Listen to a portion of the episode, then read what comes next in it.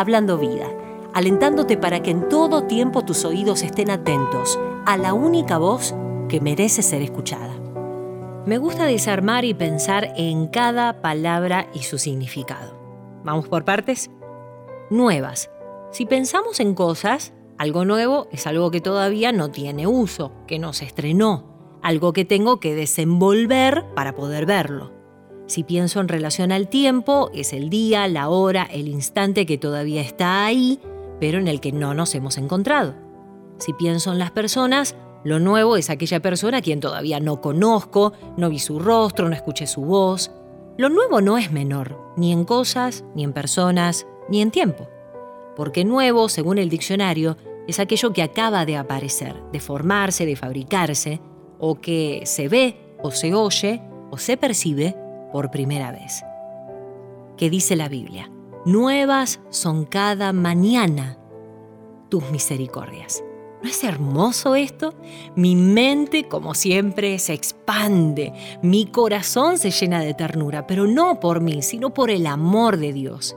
Dice la Biblia que nuevas son cada mañana. Y primero pienso, si me despierto todos los días a la misma hora, si todos los días miro a la ventana y parecería que el cielo es igual siempre, si todos los días los pájaros están ahí, su canto es el mismo, si ya sé lo que voy a hacer ese día y las personas con las que me voy a encontrar son siempre las mismas, si conozco mi trabajo casi de memoria, si sé lo difícil que me voy a enfrentar, si sé que lo malo de ayer es igual a lo que voy a vivir hoy. Dios me anima con estas palabras.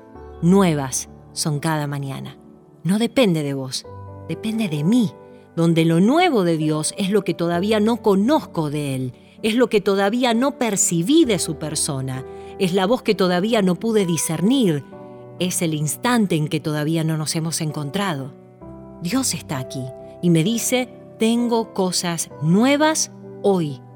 Quiero compartirlas, te las quiero contar, te las quiero mostrar. Este instante me recuerda los encuentros diarios con mis alumnos de jardín y sus preguntas recurrentes. Señor, ¿qué trajiste hoy? Y debo reconocer que no siempre llevo cosas nuevas. Y pienso que si ellos con apenas cinco años están expectantes, ¿cómo no voy a hacerlo yo con el Dios del universo? No son solo palabras, es tan real.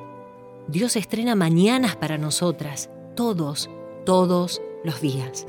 Así lo dice su palabra. Ahora vuelvo atrás, por un instante.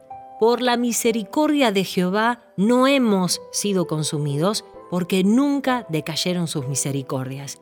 Y por supuesto, la palabra misericordia saltó hacia mí de una forma tan real que uno a uno se fueron enlazando los significados que tenía en mi mente y que había escuchado sobre esta palabra. Lo primero que recordé es desarmar la palabra, como hago siempre, misericordia. No es nuevo, todos lo hacen. Donde miseri o miseré es miseria o necesidad, cor se refiere a corazón y día sería dar. Y entonces, una definición sobre lo que significa para mí la misericordia sería esta. Ante la necesidad de mi prójimo, mi corazón no queda igual, sino que soy movilizada a dar de mí. Ese dar no es solo algo, no es poco, no tendría que ser poco. Inmediatamente recuerdo las palabras de Jesús en Lucas capítulo 7, donde dice, te digo que tus pecados, que son muchos, fueron perdonados. Por eso ella me demostró tanto amor, pero una persona a quien se le perdona poco, demuestra poco amor.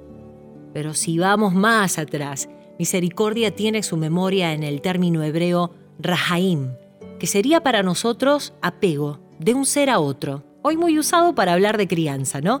Donde apego sería una forma de dar amor a conciencia, con respeto, con ternura y que inmediatamente se traduce en actos de compasión ante la necesidad o perdón por las ofensas.